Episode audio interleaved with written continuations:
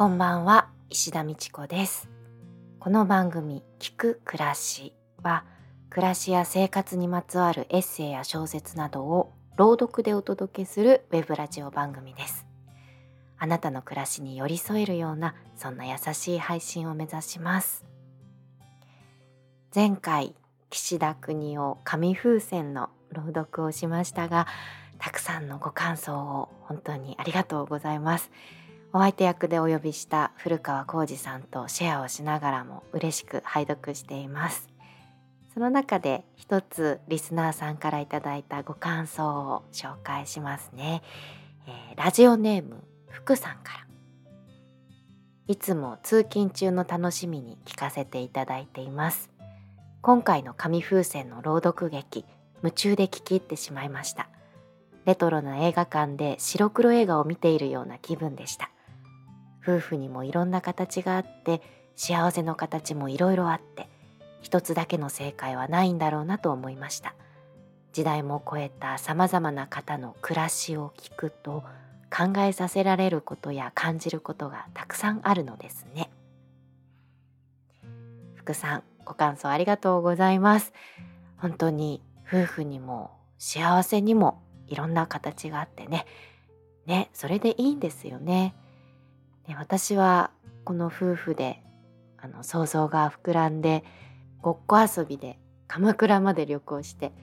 でそれによって今のこのお互いの日常があと関わり方がなんかちょっと変化していくようなその微妙な淡い移ろいのようなものがこう好きだなぁなんて発見もありながら朗読をしていました。また岸田作品やってほしいとのお声もありがたいことにいただいておりまして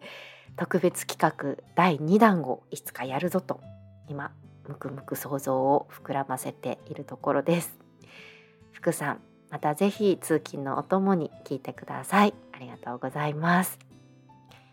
そしてですね今日はもう一通リスナーさんからのお便りをご紹介します。ラジオネームカフカさんから。Spotify で楽しく拝聴させていただきました。食事時に流して聞いていい時間を過ごせました。ありがとうございます。私は小説を読むのですが演劇を見に行ったことはなく最近興味を持ち始めていました。朗読はもちろん俳優さんたちの日常や考え方に触れますます演劇を見に行きたくなりました。またぜひラジオを聴けると嬉しいです。カフカさんありがとうございます演劇に興味を持ってくださってねとっても嬉しいです今までお呼びした俳優のそのゲストさんの皆さんはあの私お墨付きのあの魅力的な俳優さんばっかりですのでもしね気になる方がいたら是非 Twitter とかあの SNS をあの皆さんやってるので覗いてみてください。近々ね出演する演劇作品があるかもしれませんしカフカさんの近くで上演するものもあるかもしれません。あとはお住まいの近くにもし劇場があってで足を運べそうならその劇場を覗いてみるのも楽しいんじゃないかななんて思います。私は結構劇場のその空間が好きであこの空間落ち着くなとかあとはあここは上品な感じで非日常を味わえるなとかとあここアングラ色強めで個性的だなとかなんか劇場によって流れている空気雰囲気が違うのでそれを感じるのも面白いななんて思っています。まあ、今はねあの演劇作品を配信をしているところも多いのでそこから入って見てみるのも気軽でいいかもしれません。小説もそうだと思うんですけど演劇も本当にいろんな表現があるのできっとカフカさんが楽しいと思える芸術なんじゃないかなと思います。ね、もし人生初の感激をされた際は是非感想を聞かせてください。ありがとうございます。また是非食事のお供にお聞きください。さて今回は古川六波さんのエッセイをお届けします。昭和初期中期を代表する喜劇人で美食家でもあったという古川六波さん今回は食欲の秋ということでこってりめの内容をお届けします。それでは聞いてください。下澄来さん宇野浩二著芥川龍之介の中に芥川龍之介氏が著者に向かって言った言葉君我々都会人は普段一流の料理屋なんかに行かないよ菊池や久米などは一流の料理屋に上がるのが通だと思ってるんだからねというのがついてあるそうなんです全く。一流の料理屋というのは、つまり上品で高い料理屋のことでしょう。そういう一流店でばっかり食べることが通だと思われちゃかなわないと僕も思うのである。そりゃそういう上品な高い料理をまるっきり食わないというのもおかしいかもしれない。たまには一流もよろしい。がしかし、うまいって味は意外にもゲスな味に多いのである。だから通はゲスな下品な味を追うのが正当だと思うな。例えばだ。天ぷらを例にとって話そう。いわゆるお座敷天ぷら。鍋前に陣取って揚げたてを食う。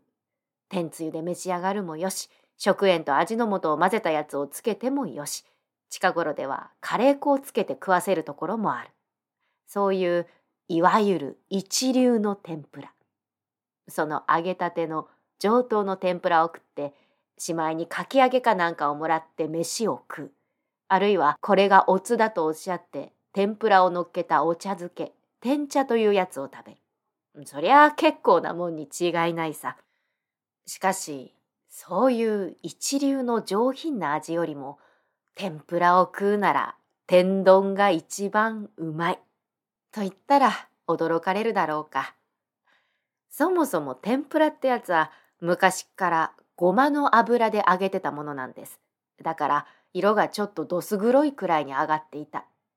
それを見た目が下品だとでも言うのか、ごまの油をやめてサラダ油、マゾラを用いるようになったのは近年のことである。これは関西から流行ったんだと思う。そして近頃では東京でもどこの天ぷら屋へ行ってもごまの油は用いない。あるいはほんの少し混ぜてでマゾラサラダ油が多いだから見た目はいいし味もさらっとしていて僕なんかいくらでも食えるしかしださらっと揚がってる天ぷらなんてものは江戸っ子に言わせりゃ場違いなんだね食った後油臭いお首が出るようでなくっちゃいいえ胸が焼けるようでなくっちゃ本場もんじゃねえんだね。ってことになるとこりゃ純粋のごまの油でなくっちゃそうはいかない。だからさっき言った天丼にしたってごまでやったんでなくっちゃこの頃は天丼も上品なさらっとした天ぷらが乗ってるのが多いがそれじゃあダメ。丼の蓋をのけると茶褐色に近いそれもうんと皮すなわち衣すなわちうどん粉の幅を利かしたやつがのさばり返ってるようなんでなくっちゃ話にならない。その熱いやつをふうふう言いながら食う。飯にも汁が染みていてああこう書いてると食いたくなったよ。あちゃちふうふう言わなきゃ食えないというそういう天丼のことを言ってるんです。その絶対に上品でないところの絶対に下品であり下スであるところの味というものは決して一流料理屋においては味わい得ないところのものに違いあるまい。とこうお話ししたら大抵分かっていただけるであろう。ゲスの味の良さを。天ぷらばっかりじゃない。ゲス味のはるかに一流料理を引き離してうまいものは数々ある。おでんを見よ。おでんは一流店では出さない。なんとなれば安すぎるからであり、従って下品だからである。しかし、おでんにはちゃんと店を構えて小料理なんぞもできますというようなところで食うよりも、おでんの他には缶酒と茶飯以外はござんせんという屋台店の方が本格的な味であろう。どうも近頃は、と年寄りじみたことを言うようだが、おでんのネタが変わったね。爆弾と称する腕卵をさつま揚げで包んだやつ、ごぼう巻き、エビ巻き、そんなものは昔はなかったよ。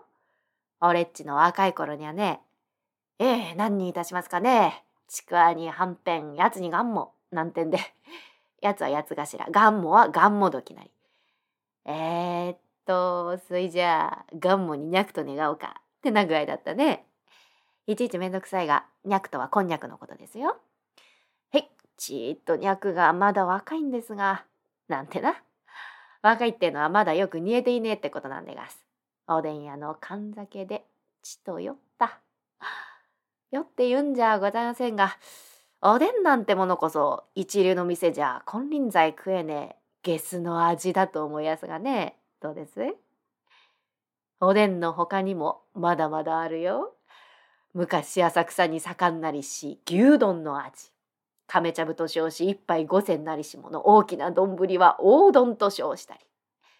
あの牛には違いないが牛肉では絶対にないところの牛のもつや皮や角はさすがに用いなかった。その他をめっちゃくちゃに辛くこってり煮詰めたやつを飯の上へドロッとぶっかけた。あのゲスの味を。我は忘れず。ああゲスの味。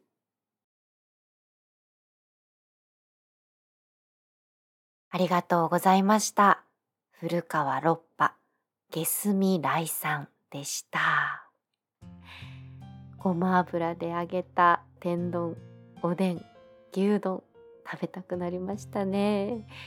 ゲス味って、まあ今で言う B 級グルメなのかなと思うんですけれども、ね、当時こういうものだったんですね。なんか今はもっと食がね多様化しているので他にもいろんなゲス味が上がってきそうですけれどもさていかがでしたでしょうか？番組へのご意見ご感想などはメッセージフォームからお気軽にお便りください。あなたの生活暮らしにまつわるエッセイ小説ポエムなど、まあ、形式はお好きなもので構いません。そのようなお便りもお待ちしています。お寄せいただいた中から朗読で紹介することもありますのでよろしくお願いします。